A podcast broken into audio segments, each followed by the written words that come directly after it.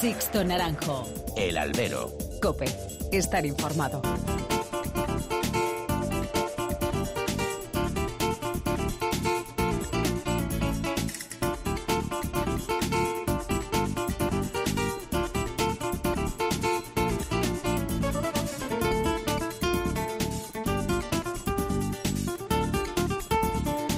¿Qué tal? Muy buenas y bienvenidos a esta nueva emisión del Albero, la cita con los toros que tenéis todas las semanas aquí en cope.es. Recibido un cordial saludo de quien nos habla, de Sixto Naranjo, en nombre de todo el equipo que hace posible este programa. Pues sí, ya hemos estrenado el año 2023 y nada más hacerlo, ya tenemos sobre la mesa los carteles de las ferias de Valdemorillo, de Olivenza, Castellón, este viernes vamos a conocer las combinaciones de la Feria de Fallas de Valencia y en apenas unas semanas San Isidro ya será oficial, en unas semanas, a finales de este mes de enero. Y tampoco nos olvidamos de Sevilla, que tampoco tardará mucho en presentar su abono. Así que ahí es nada, y solo llevamos 11 días de este nuevo año. Será la temporada de la confirmación de la buena suerte, de la mala buena salud de la tauromaquia. Y digo esto porque en 2023 lo estrenábamos en cope.es con la noticia del informe de Anoet en el que se anunciaba el incremento del número de festejos el pasado año respecto al anterior a la pandemia, el 2019. Obviamente, y entrando a analizar esas cifras, y aunque no se aluda a ello en el informe, la temporada 2022 ha tenido dos circunstancias que han ayudado a esa consecución de esas cifras. Por un lado, la implicación de distintos gobiernos regionales en unión con la Fundación Toro de Lidia para poner en marcha por segundo año consecutivo los distintos circuitos de novilladas y certámenes de corridas de toros como la Copa Chanel. Un buen intento de revitalizar el circuito de plazas de tercera y cuarta categoría y de dar oportunidad a toreros postergados por el sistema y a novilleros en tiempos difíciles para este escalafón. Por otro lado, la apuesta de Morante de la Puebla de sumar 100 festejos el pasado año, que hizo que muchas plazas, en los que en los últimos años no habían anunciado una corrida de toros, lo hiciesen al reclamo del torero cigarrero. Esas dos circunstancias deberían primar para mantener esa tendencia alcista. Los circuitos de la Fundación y las autonomías deberían mantener esa apuesta e incluso intentar buscar nuevos apoyos en otros gobiernos como el extremeño, como ya se ha hecho, o, ¿por qué no?, Castilla-La Mancha, que tan buen apoyo presta siempre a la fiesta. Y en cuanto a los de luces, Morante debería marcar el paso al resto de figuras y su compromiso con la fiesta, su presente y también su futuro. El conservadurismo en el mundo del toro es el pan nuestro de cada día, pero estamos en tiempos difíciles y este espectáculo necesita del impulso de todos, sobre todo de los que pueden y deben tirar del carro de la tauromaquia. El invierno taurino ha pasado y los problemas estructurales siguen ahí. No se ha hecho nada como no se ha hecho nada nunca, ni se va a hacer. Esa cantinela, ya lo sabéis, no cambia. Llega el toro y como siempre, nos ha pillado. Habrá que ir tapando las vías de agua día a día, batalla a batalla, porque aquí nada cambia. Todo sigue igual. Y no quiero comenzar este primer albero del año sin un recuerdo para alguien que nos ha dejado este miércoles. Un torero a cuerpo limpio, como le gusta decir a mi amigo Chapo Poblaza. Él es Esteban Ferre, recortador y todo un ejemplo de afición y de amor al toro y a la tauromaquia, pese a la desgracia. Hasta siempre, Esteban. Comenzamos.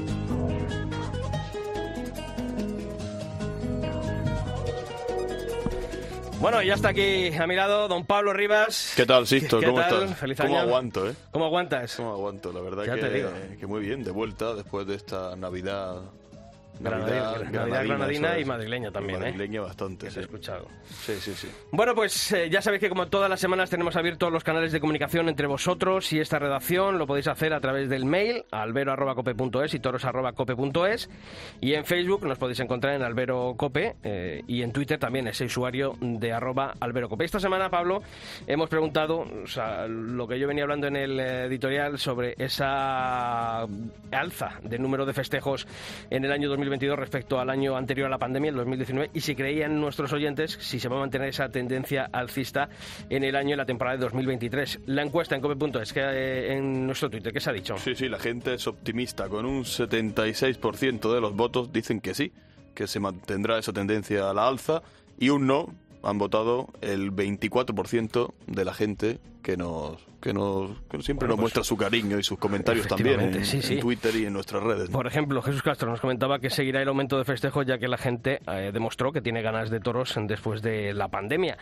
Mario Santos es más negativo y cree que la situación económica y el poco dinero en los bolsillos puede que jueguen en contra de esta tendencia. Y en nuestro muro de Facebook, Fernando Martín decía que se están recuperando plazas que llevaban años sin dar festejos y con un poco de ayuda de todos, de toreros, apoderados y ganaderos, seguro que esta cifra crecerá. Bueno, pues nos, nos quedamos con esta opinión de Fernando Martín. Nos seguimos leyendo.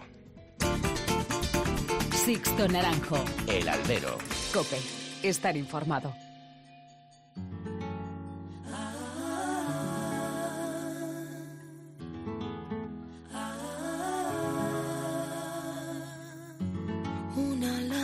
De lluvia se ha mudado a mi tejado, cruje mi pecho mojado de ese amor que diluvia. Un amor que ya es pasado.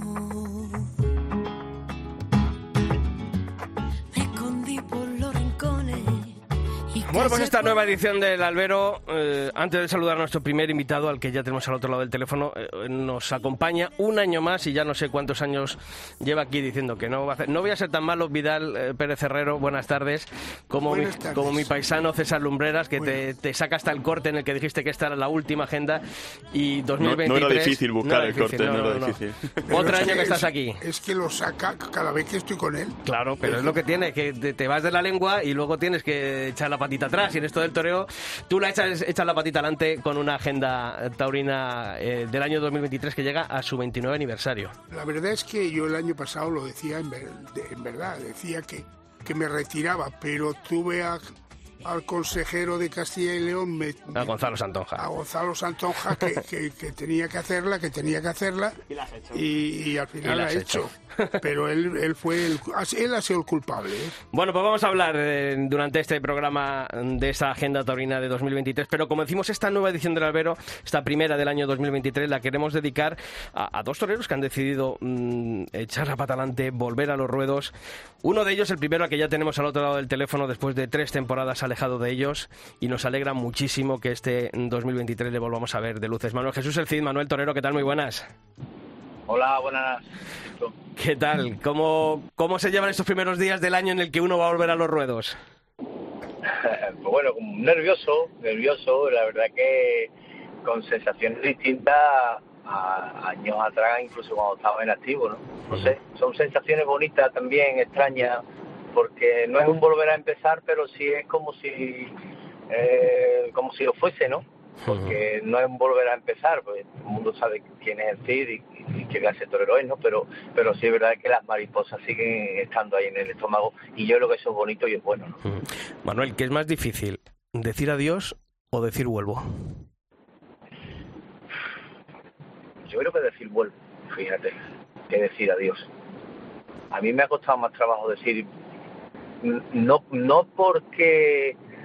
Eh, no sé si no sé si, voy a saber explicarme, pero eh, lo de decir vuelvo no es por mí, sino por muchas veces pues por la imagen que, que igual hay muchos amigos, muchos aficionados, muchos seguidores míos que, que, también me han preguntado, bueno, y, y, cómo te ves, y que, si vamos a volver a ver. Y eh, la verdad que esa incertidumbre es muy bonita, pero sí también es eh, esa eh, esos nervios de decir, pues, pues, pues, voy a intentar pues, mejorar mi toreo, intentar ahondar, intentar eh, ver el sí de siempre, pero eh, pues con, con ese punto mejorado que voy a intentarlo hacer dentro de lo que el toro evidentemente me pueda permitir en estos en estas corridas de principios no que son importantes. Pero bueno volvemos a la pregunta que me has hecho. Me ha costado más trabajo decir vuelvo que, que, me voy.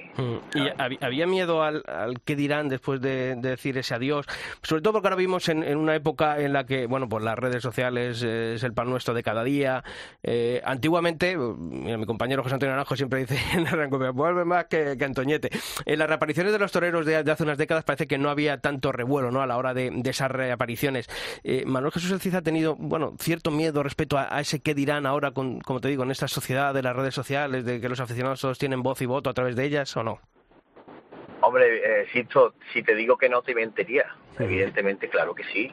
Eh, todos sabemos que ahora mismo los medios de los medios de comunicación y más que nada, como tú muy bien dices, las redes sociales son las que predominan y las que mandan en todo. Eh, ahora mismo los medios de comunicación, pues, te ayudan o te hunden eso está claro, pero no en el toreo, en la tauromaquia, en la vida en general, en, toda, en todas las profesiones, en, el deporte, en la política, en, todo, en todo. Eh, los medios de comunicación son imprescindibles, imprescindibles. Sí es verdad que también hay que saber llevarlos bien. Eh, tampoco puedes eh, echarle cuenta a todo Todos, tipo claro. de redes sociales, porque todo el mundo tiene un portal ahora mismo, taurino, deportivo, político, eh, to- todo el mundo se esconde detrás de un seudónimo que no sabes quién es, pero todo el mundo sabe y todo el mundo opina. Oye, pues, pues, evidentemente hay gente, claro, hay gente que que, que, que siguen y que y que saben y que y que dicen oye pues pues fulano me he enterado pero pero quién ha dicho eso pues eh, en, un, en, las redes sociales en un portal me he enterado de esto.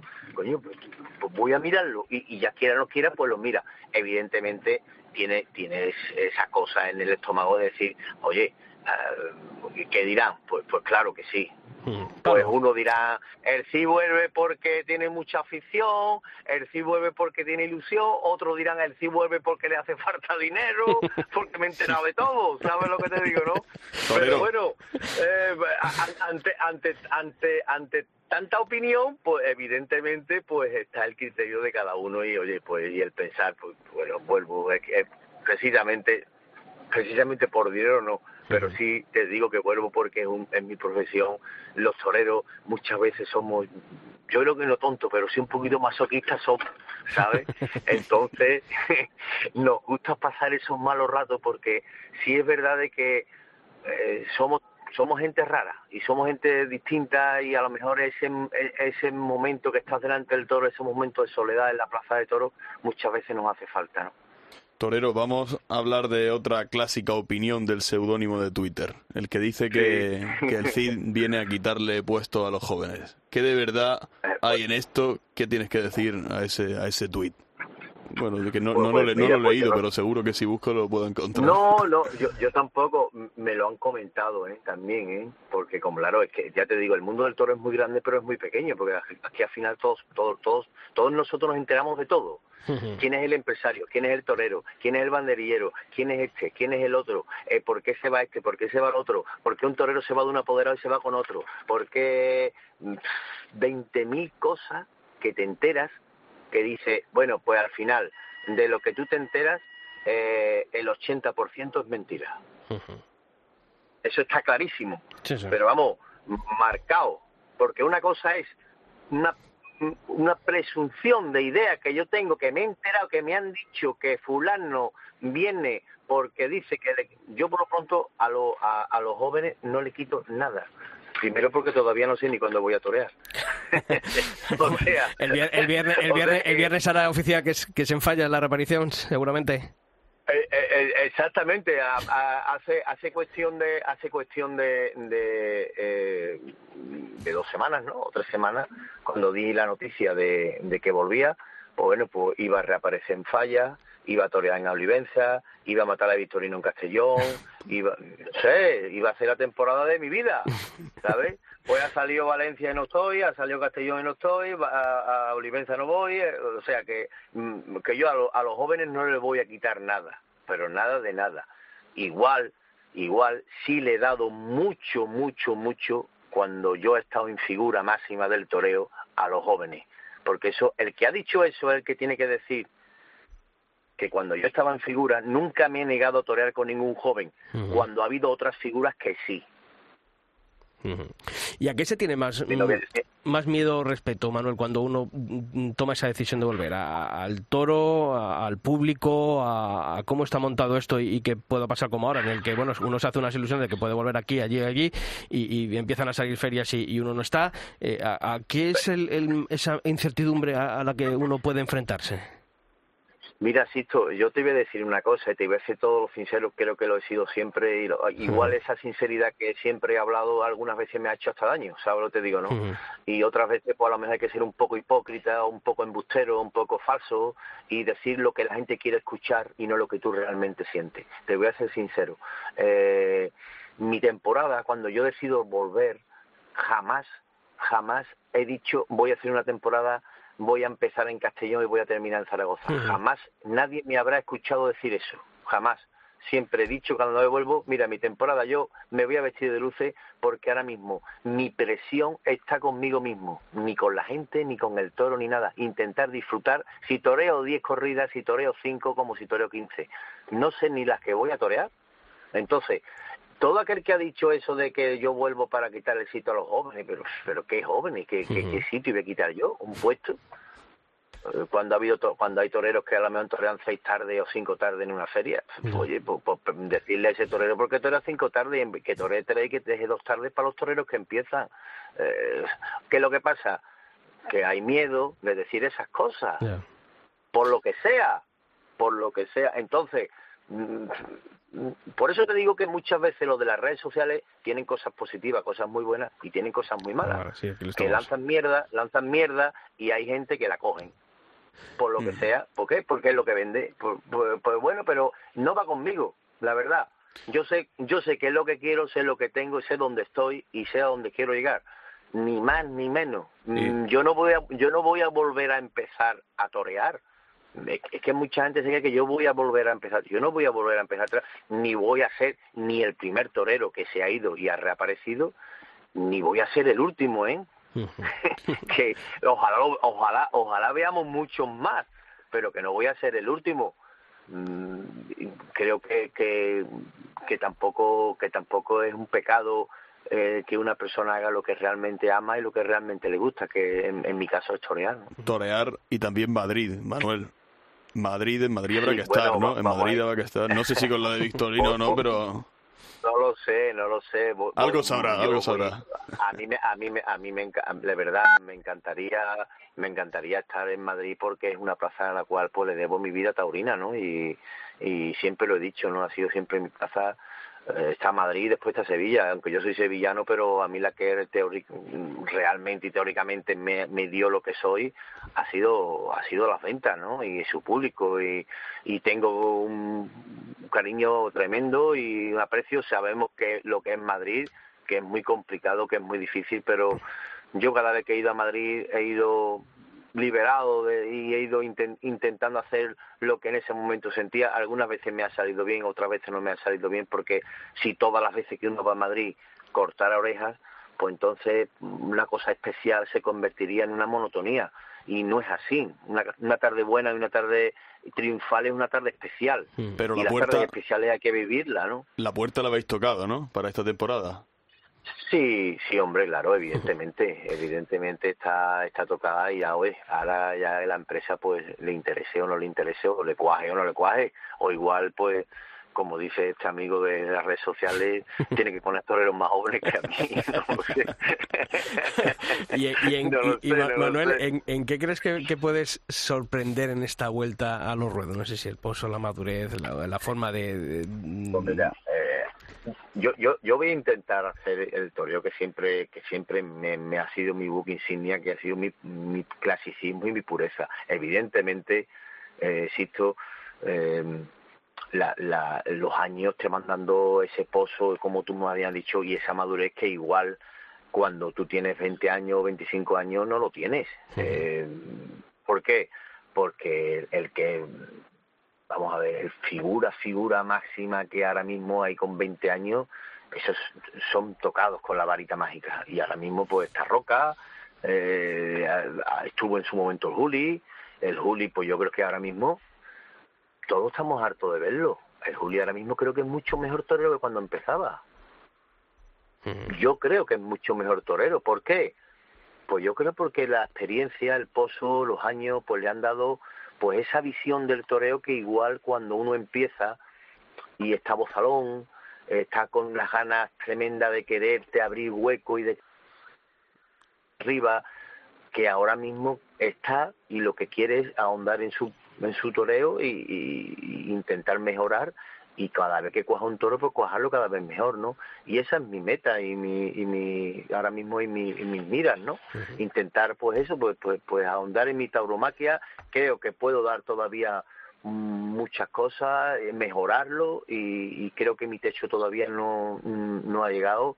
El año pasado toré bastantes festivales y sí es verdad de que estás en contacto con el público con la con la gente pero no es lo mismo vestirte de corto que vestirte de torero, ¿no? no, no he parado de estar en contacto con, con la tauromaquia, con las, con las ferias importantes, no he parado de, de ver eh, cómo iban mis compañeros, he disfrutado muchísimo, ahora también disfruta uno muchas más cosas que antes cuando empieza, porque le da más importancia a otras cosas que antes no se la daba.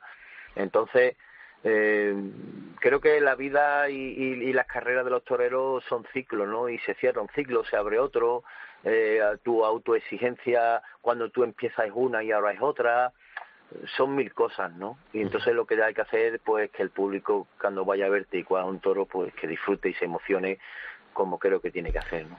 Pues Manuel Jesús El Cid, que esas metas de las que hablas sabes que son nuestra ilusión para volver a verte de luces esta temporada de 2023, así que toda la suerte del mundo, sabes que aquí en el albero tienes a, muchos fans irremediablemente y que te deseamos toda la suerte del mundo para esta vuelta a los ruedos. Manuel, un fuerte abrazo, pues Muchísimas gracias, Tito, y a toda la compañía, un abrazo, un abrazo muy fuerte para todos. Pues Vidal, la verdad es que a uno le, gusta, ¿no? Que, toreros con esta raza y que hablen tan claro lo vuelvan a, la plaza para seguir hablando con, la, con el capote y la muleta. Pues la verdad es que me, ha impresionado y además eh, yo tengo muchos amigos y amigas que le siguen a Manuel El Cid. Entre una de ellas, Lola Navarro. Hombre, quien fue la concejala de Por eso se va, va a estar muy feliz de que vuelva a los toros y además eh, me alegra mucho porque era un torero serio y como él ha dicho, hace el toreo de verdad. Y de Rafael de Julia también te acuerdas, ¿verdad? Además, le tenemos aquí en Madrid como profesor de la Escuela Tauromaquia, no ha parado de estar en contacto con los aficionados. Pues te voy a decir una cosa, fue el primer vestido Rioja y Oro que se entregó. Rafael de Julia, buenas tardes. Y él lo podrá testificar. Rafael, ¿qué tal? ¿Qué tal, Sisto? Buenas tardes. ¿Te acordabas de esta eh, circunstancia que ha comentado Vidal Pérez Herrero? Primer traje Rioja y Oro de los que concede el Centro Riojano en Madrid. Sí, claro, como, como, olvidarlo. La verdad es que fue, fue un, un año muy bonito y bueno, pues fue un, premio y un regalo precioso, ¿no? Y fue en el año 2001 y, y sí, fui el primer matador en poder tenerlo Fíjate, no lo olvido ni yo y yo me acuerdo de ti perfectamente. Oye, eh, Rafael, 10 años fuera de los ruedos. Y te voy a preguntar lo mismo que le pregunté hace unos minutos a Manuel Jesús el Cid. Eh, ¿Fue más difícil el decir adiós en su momento o el decir vuelvo a los ruedos ahora en este 2023? Eh, para mí ha sido más difícil decir que, volvía porque la verdad es que, bueno, pues cuando decidí en el año 2013 eh, dejar de torear, eh, sinceramente, pues fue porque lo necesitaba, tanto tanto físicamente como anímicamente, sobre todo anímicamente. Eh, necesitaba parar, necesitaba ordenar mis ideas y necesitaba eh, pensar muchas cosas. Entonces, en, ese momento, eh, pues sinceramente fue una liberación. Fíjate, eh, perdóname, hoy buscando una fotografía en la fototeca de la fototeca de, la agencia F, salía una foto de, no sé si fue la última tarde tuya en, en Zaragoza, en la Feria del Pilar, antes de la retirada, o una de las últimas. Vamos, yo, yo la, la última corrida que toré fue en Zaragoza. Lo que no sé si esa fotografía es de ese día, pero la última corrida sí fue en la Feria del Pilar del 2013. Es que hay, una fotografía que he visto, la verdad es que no me quedo con el año, pero salía un Rafael de Julia casi con lágrimas en los ojos paseando una oreja. Sí, pero esa foto es... perfectamente a la que te refieres. Esa fotografía fue ese mismo año, pero fue en la Feria de San Jorge, San Jorge ah. que, que corté una oreja a un toro y la verdad es que fue una tarde, pues, pues te diría que de las, de las más importantes interiormente de mi carrera eh, a pesar de que bueno solamente fue una oreja eh, siendo Zaragoza y una corrida concurso que que, que bueno que, que, fue muy seria y no fue fácil pero sí fue un triunfo pues que interiormente lo sentí con mucha emoción y de ahí esa fotografía porque porque detrás de esa oreja había mucho, mucho esfuerzo mucho sacrificio y, y un invierno muy muy duro fue el que tuve fue el que tuve ese año y y bueno pues fue pues pues pues quizás también un poco fue el desencadenante, ¿no? Eh, esa actuación, ya digo que fue una de las más importantes de mi carrera y, y prácticamente no tuvo repercusión, simplemente pues, eh, bueno, pues sí es verdad que me repitieron luego en la Feria del Pilar, pero en una corrida pues también muy grande, muy complicada de, Peñajara y, y no me sirvió para volver a, a Madrid, a mi Madrid y, y bueno, pues, pues ya digo que aunque fue una primera parte de esa temporada muy buena, luego ya fue la cosa enfriándose pues hasta llegar a esa feria del Pilar en la que en la que ya llegué pues bastante tocado. Mm, y para volver a los ruedos, eh, a uno que le tiene que hacer clic, ¿la cabeza o el corazón? Pues yo creo que fundamentalmente el corazón. Eh, la cabeza, eh, la cabeza es la que te, te dice en muchas ocasiones que no, que, que bueno, pues hombre, uno cuando encima eh, conoce perfectamente la profesión y, sabe lo difícil que es y lo difícil que está y, lo que exige el toro y el público pues pues pues la cabeza es la que en muchos momentos pues te, te, te, dice eh, eh, dónde vas pero pero bueno pues el corazón es verdad que en algún otro momento pues pues me ha podido me ha podido eh, empujar digamos eh, para para bueno pues para para volver a querer sentir eh, eso tan bonito no que es torear y ese contacto con el público y con el toro. Pero sí es verdad que hasta este momento pues pues ya verdaderamente no se han juntado los dos factores para para decidirme realmente a a bueno pues a tener esta nueva a darme esta nueva oportunidad y y a intentarlo de verdad no no busco nada más que, que el intentar realizarme y el intentar sacar lo que, lo que quizás a lo mejor en su día, en esos años, pues, pues no fui capaz de, hacer. Pablo, ¿qué tal, Torero? En casa no se ha escuchado mucho ese comentario de qué necesidad habrá, qué necesidad habrá. ¿No, no lo estoy escuchando mucho estos, estos días? Pues sinceramente no.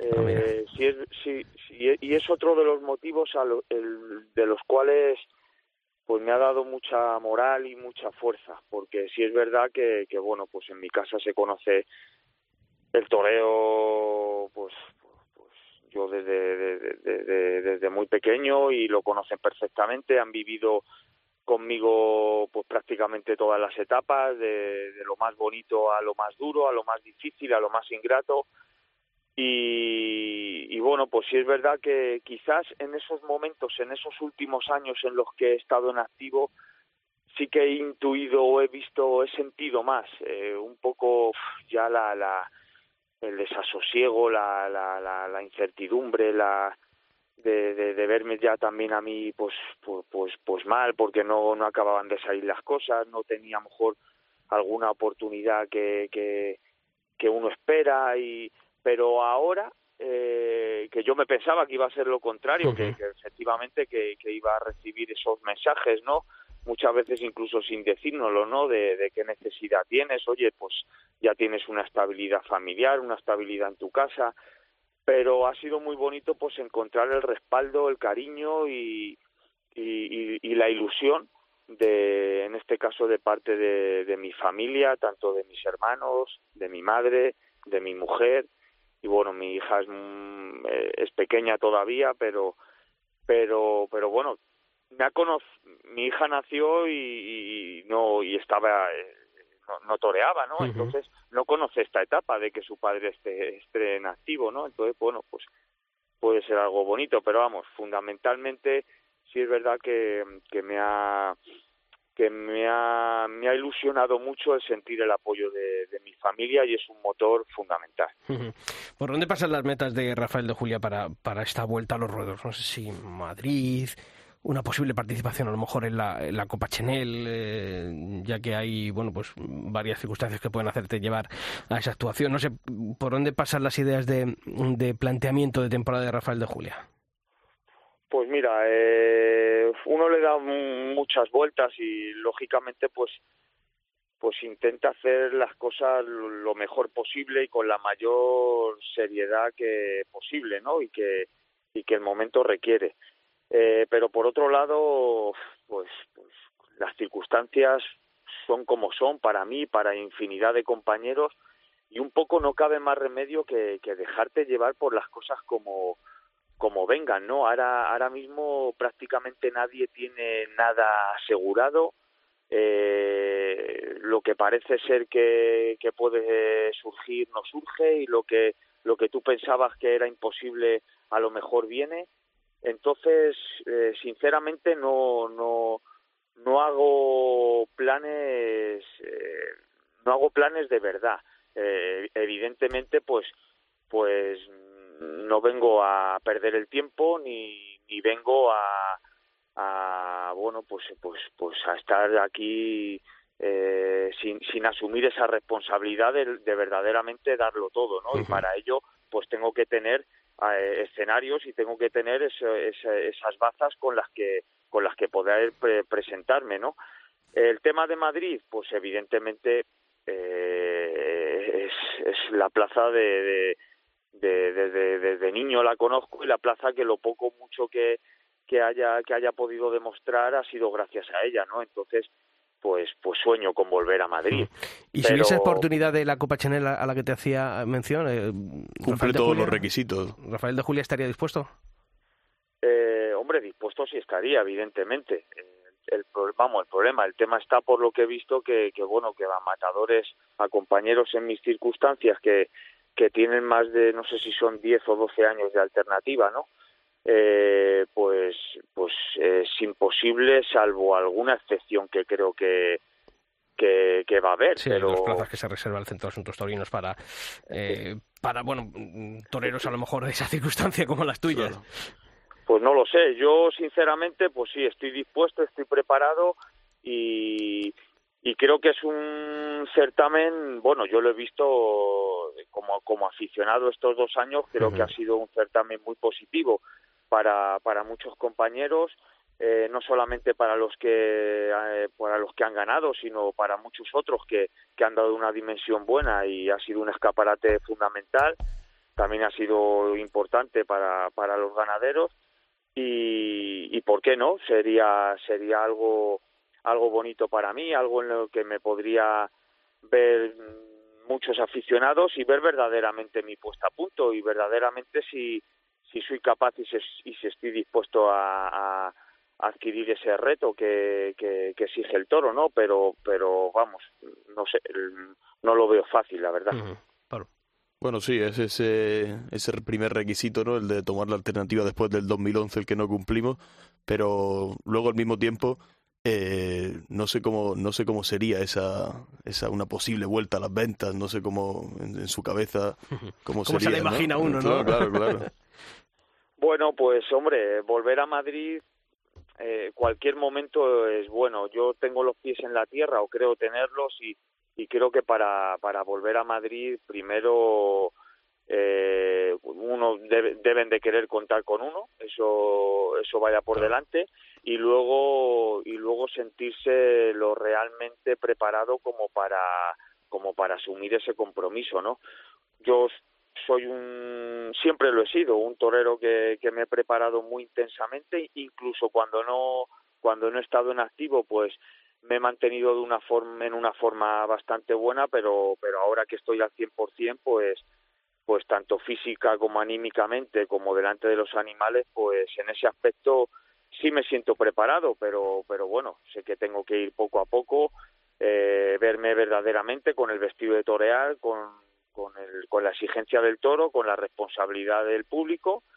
Y si Dios quiere, pues, pues espero que, que no tardando mucho, pues, pues pueda volver esa, pueda volver a estar y a pisar esa, esa plaza que últimamente en los últimos años he pisado, he pisado tantos días como, como profesor entrenando y, y, con los chavales y, y, y, la verdad es que pues sería un sueño hecho realidad, no os voy a, no os voy a mentir, sería sería algo para mí muy especial porque porque no me imaginaba, no me he imaginado durante todos estos años que, que verdaderamente se pudiese plantear, ¿no? Pero bueno, pues ya digo que, que, que la vida está para vivirla y, y sobre todo cuando uno cuando uno lo hace con esa responsabilidad, ¿por qué no, no? Creo que, que no hago mal a nadie y que y que lo poco o mucho que haga en esta en esta nueva etapa pues va a ser va a ser con toda la seriedad y el, rigor que, que, requiere la profesión. Y vas a seguir eh, en esas labores que has eh, tenido estos últimos años eh, como docente como profesor de la escuela taurina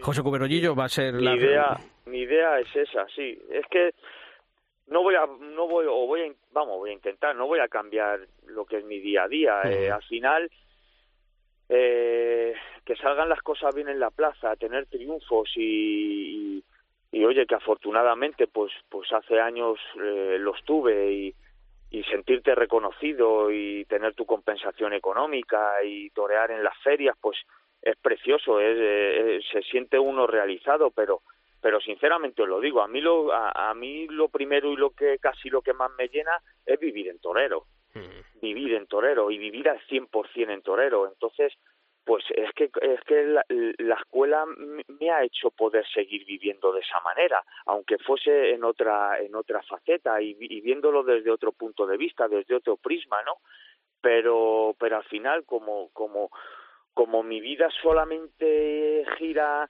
alrededor de lo que es eh, o prepararme yo o preparar a, en este caso pues a los alumnos pues pues voy a seguir haciéndolo con la misma intensidad con la misma o si cabe mayor no y luego por otro lado pues hasta hasta creo que puede resultar bonito no pues para ellos el, la noticia la han recibido eh, por lo que así me han transmitido con mucha alegría y, y puede resultar bonito también eh, el hecho de, de, predicar con el ejemplo. Claro, claro. Eh, Mejor en el día, en el día a día, no solamente ya luego delante del toro, que, que estarán ahí alerta de decirme, eh, pero sobre todo en el día a día de, de, de los pasos que... Sí, de unas, de unas vivencias que tú puedes trasladarle precisamente en ese, en ese día a día. Exactamente, les he ido marcando de esa exigencia, de esa disciplina, de esa preparación férrea que hay que tener para, para lo que luego te exige el toro. Mm. Pues Rafael de Julia, toda la suerte del mundo para ese 30 de enero, esa eh, fecha marcada en el calendario del torero de Torrejón de Ardoz, el lenguazaque. Así que nos vemos nosotros pronto por aquí, por las plazas de España, que es lo que también deseamos. Rafael de Julia, un fuerte abrazo torero. Pues muchísimas gracias, Sisto, a ti, a todo tu equipo y, y ojalá y hablemos muchas veces, será buena señal. Efectivamente. Gracias. Sixto Naranjo. El albero. Cope, estar informado.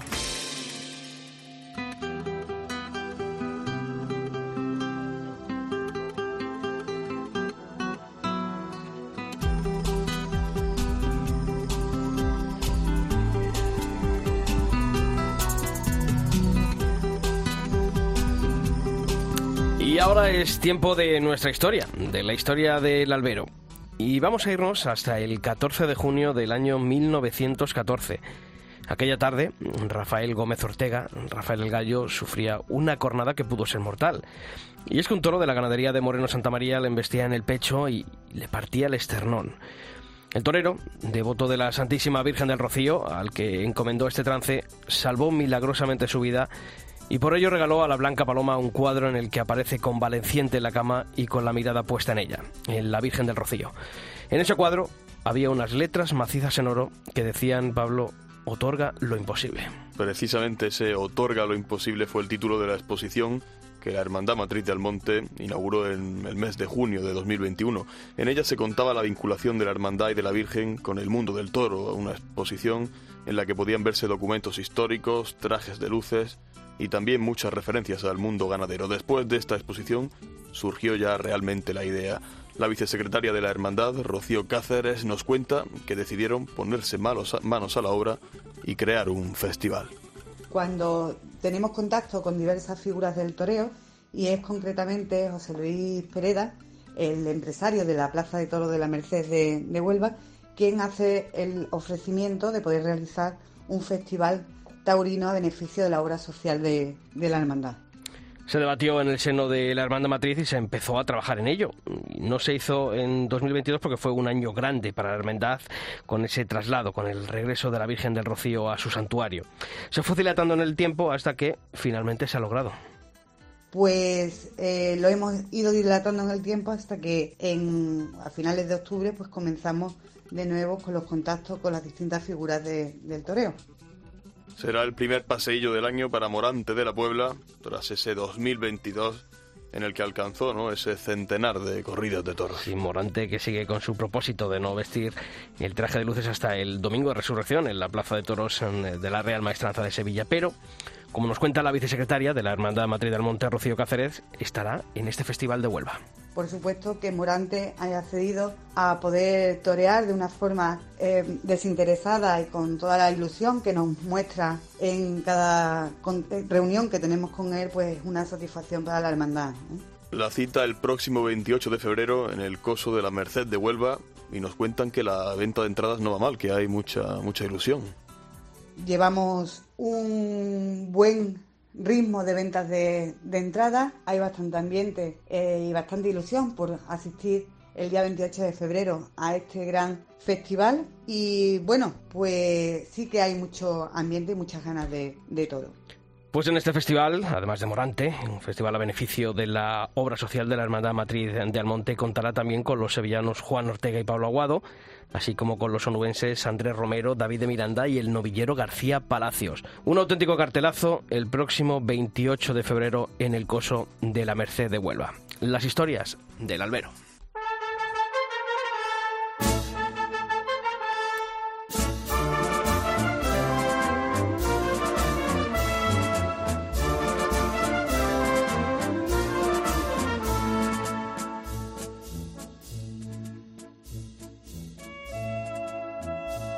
No somos muy de poner pasadores, pero yo creo que la visita de Vidal Pérez Herrero y su agenda taurina. Estaba viendo a Manzanares, estaba viendo a Manzanares, sí, sí, sí. Vidal Pérez Herrero, bienvenido de nuevo. Muchas gracias otra vez, eh. Oye, eh, la verdad es que cuando uno echa la vista atrás, dice 29 agendas taurinas. ¿Uno pensaba que iba a llegar a, tanto cuando uno empieza en, esto? Pues la verdad es que yo ni me, vamos, ni me, no, no lo pensaba nunca. Pensaba llegar hasta los 2000 Luego ya empecé y dije, bueno, hasta la 15, ya cuando me jubilé y año a año, y ya no vuelvo a decir más que, me, que no hago más, porque el otro día me lo preguntaban en el, en el programa de Agro Popular y digo, mira, me quedan 10 años. Claro. ¿Hubo, ¿Hubo, un momento de duda quizá con los 25? ¿Fue el momento no, más...? ese, ese año fue cuando yo pensé, porque se la dediqué al rey y se la dediqué, dijo, esto es el 25 aniversario, pero luego llegó la pandemia coño, digo, con la cantidad de gente que ha caído, vamos a hacerle un homenaje. Y luego al año siguiente digo, pues vamos a hacer ya, me retiro y hago un homenaje a todos los, porque yo lo que quiero defender con esta agenda es la cultura, defender la tauromaquia a través de la cultura y como por ella han pasado pues 29 artistas, pues de la fama de Goya, Fortuny, eh, Venancio Blanco, y dije, vamos a hacerles un homenaje. Y ya el año pasado fue el homenaje a Castilla y León. Claro.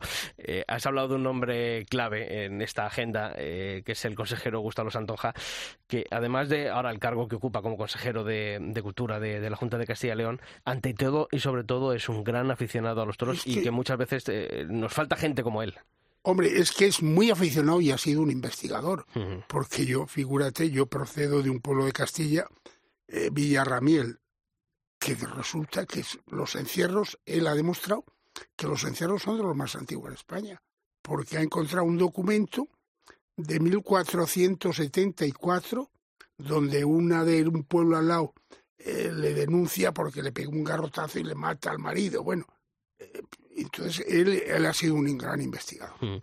Además, lo has dicho, ¿no? Eh, esta agenda taurina está dedicada a nuestra región, ¿no? Porque eh, no, va, no va a perdonar Pablo, que, que, es más andaluz, pero los que somos castellanos eh, creo que tenemos que reivindicar esas raíces que tiene, eh, la tiene la fiesta de los toros, la tauromaquia, ¿no? Como, como una de la... Bueno, yo además le he dedicado primeramente a los toreros, a los ganaderos de Castilla y León, y luego a los artistas, porque hay pintores de, de Castilla y León y escultores y hay verdaderamente joyas. Es que además la tauromaquia eh, en nuestra tierra eh, creo que vertebra todo lo que es las fiestas, la fiesta popular y las tradiciones es eh, fundamental. Es increíble la cantidad de gente que, que, sigue, bueno, o sea, esos vestigios de los que hablas, por ejemplo, esos encierros que decías de tu pueblo de Villarreal, que hablas de los encierros de Cuellar, que, que, son, bueno, pues los más antiguos datados de, de, nuestra región, ¿no? Pero es que esa tradición se sigue manteniendo a día de hoy, que es lo más bonito. hay unas fotos aquí que estoy viendo ahora, una, una foto del portillo y otra foto de bajando de, de Cuellar que son impresionantes. Sí, no, la fuerza que yo este fin de semana estuve, estaba de vacaciones en el pueblo allá en Ávila y, estuvimos en, eh, en, Orcajo de las Torres a, ver la primera suelta que hay de, reses en, en, el año siempre eh, y la verdad es que era impresionante la cantidad de gente que sigue arrastrando eh, la fiesta de los toros en, nuestra tierra. Bueno, es que si, si no hay toros realmente en las, en las fiestas, por lo menos en las fiestas populares y en Castilla, si no hay toros no hay fiestas. ¿Crees que Gonzalo Santonja es un personaje del que tendríamos que recurrir en, eh, más ocasiones para, por esta gente de tanta talla, ¿no? que muchas veces nos vamos por los tópicos a la hora de defender la fiesta, pero nos faltan personajes de referencia que, la sepan defenderla de verdad? Hombre, es que él la defiende y, él la defiende y la demuestra. Y luego la demuestra con la cantidad de libros que ha hecho. Y que, bueno, él tuvo una investigación también donde, donde dice que procede el toreo a pie no de, mil, de 1700 y pico, anteriormente, y lo encontró creo que en Burgo de Osma. en, un, en un friso lo encontró a un, en una imagen donde había un, un, torero eh, con, un, con un trapo, vamos la propia Santa Teresa, ¿no? Allí en vuestra tierra dicen que dio unos capotazos, ¿no? Ah, sí. claro, Eso lo dio en Bear de Segura, parece ser. bueno, incluso, fíjate, el patrón de Valladolid es San Pedro Regalado. San Pedro Regalado, que es, el, patrón, de, los, toreros. O sea, que es que hasta en el cielo nos, nos defiende. No, y la verdad, soy, unos frikis. La verdad es que lo que dice Gonzalo, dice que los toros son un elemento constitutivo de la cultura española y por, y por ende de la personalidad histórica de Castilla y León y de España. Sí, sí, no, claro, efectivamente. Hablar de Castilla es hablar de España, hablar de España es hablar de, de Castilla, eso está claro. La verdad es que luego, además, el, el patrimonio arquitectónico del que eh, te haces eh, eco aquí, ¿no? La cantidad de plazas eh, de un valor incalculable, ¿no? Eh, que tiene Castilla León. Bueno, primeramente tiene la plaza, más antigua, una, de una de las plazas más antiguas, considerada como la más antigua, la de Béjar, la, Pero hay otras que también están por ahí, por esos años. ¿eh? Incluso ahora la Junta de Castilla y León vi que eh, también allí en mi tierra en Ávila iba a recuperar una plaza de toros antigua. Eh, ah, sí, que ha dado un dinero. Sí, la consejería de, Gonzalo Santonjo para, recuperarla. Sí, sí, lo publicamos no hace mucho en, en nuestra COPE, en, cope.es.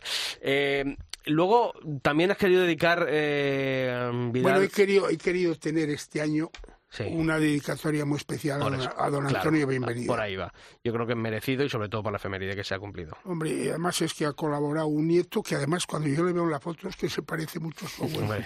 No, o sea, no vamos a hablar más porque Gonzalo es muy, muy amigo nuestro, de, tanto de Pablo como mío. o sea, que, la verdad es que es un gusto leerle, escucharle, verle.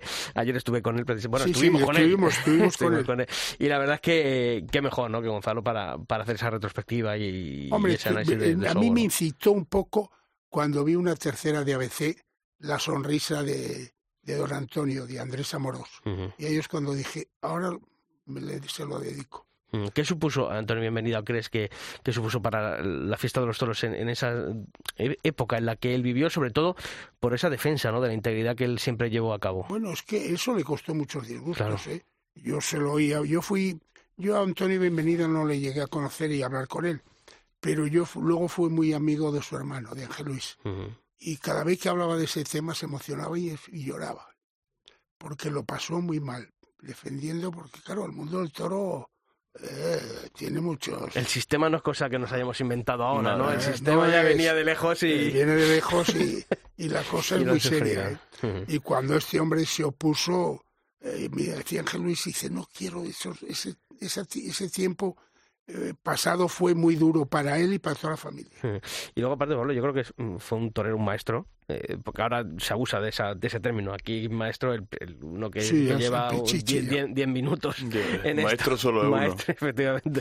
y, y, yo creo que él eh, marcó además y consiguió algo muy importante que creo que a día de hoy pocos lo logran, que es trascender el mundo de los toros. Antonio Bienvenida era un personaje público de, de la España de su época. Claro, es que realmente es justo lo que, lo que a lo mejor haría falta ahora, ¿no? Ese personaje del que una referencia a nivel nacional, ¿no? Todo el mundo cuando pasa, ocurría algo a ver qué decía, ¿no? Ese personaje, incluso todos los intelectuales, ¿no? También formaban parte de ese de ese corrillo, ¿no?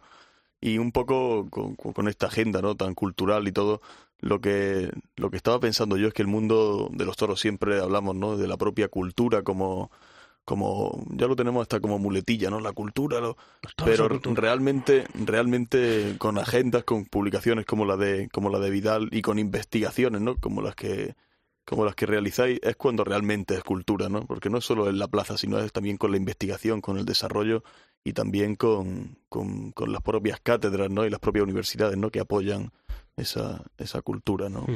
Y además, Yo le comparo, perdóname, Sí, sí. si esto le comparo ahora en estos momentos que todavía vive a Santiago Martín Albiti. Ujú. Es otro señor como torero y como persona. Y yo creo que es ese pozo que también ha dejado Antonio y Santiago Martín Albiti. Ujú. Joder, es que estás a hablar de... Ya, de- pero, claro. pero no hay, lo Sí, que te- no. es que lo decíamos, que ahora no hay esos personajes como, como un Antonio Bienvenida, como un Santiago Martín Albiti. Ujú. No tenemos ese nivel cultural, es hora de aceptarlo. No, sí, sí, no, eh, no solamente... Ni esa repercusión, Ni esa ni- repercusión, efectivamente. Ahora mismo los toreros, pues más allá de nuestro gueto, tampoco ellos son muy dados a aparecer. No, Entonces no, no. se pierde esa oportunidad que tiene el fiesta de los toros de, de, bueno, pues a lo mejor esas limitaciones pues hace que, que ocurra esto. Y decía una cosa, Pablo, que creo que es muy importante. Y también reflejas la amplia vida cultural eh, y, y la, esa vida social que tiene el mundo del toro a, eh, a través de, bueno, pues de, de esa crónica también que haces, ¿no? A través de lo- todos los distintos actos que se organizan, ¿no? Eh, por parte Bueno, de es asociaciones, de parte, peñas, lleva una parte estadística de que cuántas corridas, cuántas, pero vamos, esa para mí, eh, la agenda no la utiliza, la gente la utiliza como consulta, pero eh, no es una agenda para de al uso eh, para apuntar día a día, la gente las colecciona. Sí, hombre, sobre todo porque, eh, bueno, eh, No, yo creo que este año la esto verdad- es algo yo. Esto, entonces ya está, Claro, ha, perdido, ha perdido categoría. No, no, Ha no. perdido categoría. Al contrario. Esa, esa, No, pero esa- todo lo que te digo, ¿no? presentación de, de libros, actos culturales de peñas, de asociaciones, creo que eso también es importante mostrarlo, ¿no? Que muchas veces Pues queda en sí, el olvido porque- porque... la actualidad de los portales taurinos, pues muchas veces no, no se hace. eh, A mí muchas veces me eco de citan est- y dicen, ¿y estas- por qué no la pones en...? Tío, es que mm, es- yo creo que esta agenda no es para tenerla en, en, en vía digital, en vía... est- Esto es de tocar, ¿no? Esto es de tocar y de ver, y de ver, Sí, y, de, y, y- y pasar página. Eh, Vidal, la verdad es que cuando uno echa mano de, de, esta- de este tipo de agendas, la verdad es que eh, el, el- el trabajo es, es inmenso. Eh, ¿Cómo La verdad saca, es que cómo este saca año, uno tiempo para hacer este todo, año todo yo me he esto? lanzado, me han ayudado, me han ayudado- imagino que estará ya con la del 2024. Pues no, porque... Bueno, pero la semana que viene o dentro de 15 No, días no. empezará. Si no, no se llega. ¿eh? Veremos a ver, porque es que eh, me, han- me ha ayudado bastante, me ha ayudado eh, Julián Agulla, Hombre, buen amigo. Julián Agulla y el profesor, uno cada uno, él ha hecho algunas cosas, revisión, pero la parte dura que es el tener que ir a imprenta y estar día durante dos o tres meses esta foto aquí, porque claro, la niña que ya me conoce, eh, maqueta, pero no hay que saber dónde va y el ladillo dónde va y no dónde va. Tiene mucho trabajo. Y te voy, a, verdad, te- te voy a poner en un aprieto, porque claro, esto es como decir a, a qué hijo quieres más. Pero de todas estas 29 agendas que has sacado, eh, que has dado a luz, ¿con cuál te quedarías? ¿Con cuál dirías esta por el cariño especial, por la circunstancia que tuvo alrededor de, de su realización? ¿Con, ¿Con cuál te quedarías? que tengo, de las primeras tengo unos recuerdos cuando yo de toro sabía muy poco, porque yo realmente, yo conocía, yo era un, un aficionado por mi pueblo, por los festejos populares, pero porque esta yo traigo la idea de América, la traigo de México. En una feria de Guadalajara vi una cosa que hacía eh, una editorial que se llamaba Noriega, que se llamaba eh, Agenda o Dietario Taurino, y yo dije, ¿por qué no lo hacemos en España? Este? Y ahí empezó y la- el primer colaborador fue Vicente Zavala. Bueno, y, y luego ya al año siguiente dije, bueno, pues, pues la voy a empezar a, a- a confeccionar yo ayudando. Lo que he tenido son muchísimos colaboradores y muchos amigos que han querido colaborar en ¿Y, la agenda. y- y se puede decir que esta agenda torina ha ayudado a que Vidal Pérez Herrero se aficionase aún más a la fiesta de los toros? Bueno, es que ahora ya, no es que entender no entiendo, pero yo ahora, ahora ya veo los toros de otra forma. No, y aparte ahora es que no hay acto aquí en Madrid o, o fuera de Madrid que, que se organice así la presencia de Vidal Pérez Herrero, porque la verdad es que la, la vida, uno echa un vistazo a su Facebook y dices tú, No, lo sí, que es sí, que ahora... tiene, tiene más agenda que el presidente del gobierno. Sí, ¿eh? ya, pero tengo más agenda, pero es que por eso se sale esa agenda. ¿eh? Claro, es que son muchos contactos. Y luego me dedico a hacer algún librico como este Sí, que, hombre, que he eh, presentado ahora. Habéis estado en las ventas presentando con eh, la- eh, varios libros de la editorial Temple. Sí, eso es que la editorial Temple soy yo. Sea, claro.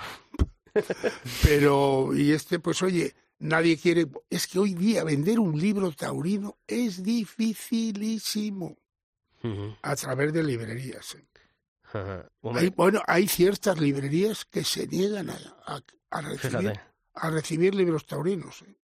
El asunto es muy serio. ¿eh? Pero bueno, para quien quiera eh, hacer un pedido de agendas taurinas, ¿dónde tiene que ponerse en contacto como todos los años? Voy a hacer una oferta. Venga, El que llame y diga que ha escuchado este programa tiene un descuento que en vez de 36, 25 euros. 25 euros, la agenda taurina si llama diciendo No, que es que ha es- escuchado el Al- albero. al albero. Bueno, o pues, Asisto bueno, Naranjo. Bueno, da igual, va Pablo Rivas. pero- O a Pablo Rivas. Ojalá todo el mundo, ¿eh? Ojalá todo el mundo nos diera esta, Oye, esta El rebaja. teléfono ¿eh? de pedidos es el 629-501-713 o el 649-981-801. Pero se meten en cómo adquirir una la agenda taurina y lo viene en, el, en la página web. Entonces la página, damos la página web www.templesl.com Eso es. y que pongan ahí que han escuchado el albero y que quieren acogerse a la oferta de 25 Vidal Pérez Rey. euros, Lo más deja en más- 25 euros. Más gastos de Bueno, envío. Pero bueno, el, en vez de 36, vein- eh, 25, 25. euros. Pues Vidal Pérez Herrero, oye, ¿cómo ves la temporada taurina 2023? ¿Eres optimista? ¿Crees que va a esa... Ya me gustó, soy optimista porque me gustó mucho la presentación y lo tengo que decir, de lo de ayer, lo de. Valdemorillo. Tú estuviste, Sí. oye, se llevaron a todos los toreros. ¿eh? Sí, bueno, la verdad es que en eso Sí, es necesario, porque claro, si uno presenta una feria de toreros sin torero, pues que es lo que normalmente No, suele no, pero ocurrir, estaban ahí todos. ¿eh? pero la verdad es que sí, que de seis había cinco. Yo eché en Claro. falta a los novilleros, podían haber llevado a los novilleros, fíjate. Hombre, pues sí, Porque, oye, también hubiese sido bonito que los chavales hubiesen estado al lado de las figuras. pues la verdad que sí. Pero ¿crees? Ahora, Y de la feria hablaremos otro día. Eso, pero yo voy a dejar ya la pregunta. ¿Creéis que Valdemorillo acierta al mantener ya por segundo año consecutivo esta nueva fórmula de anunciar a las figuras en contra de esa tradición que Valdemorillo era una feria de oportunidades para toreros? Claro, aquí estamos como siempre, ¿no? El año pasado funcionó en taquilla, ¿cómo van a prescindir de ello, no?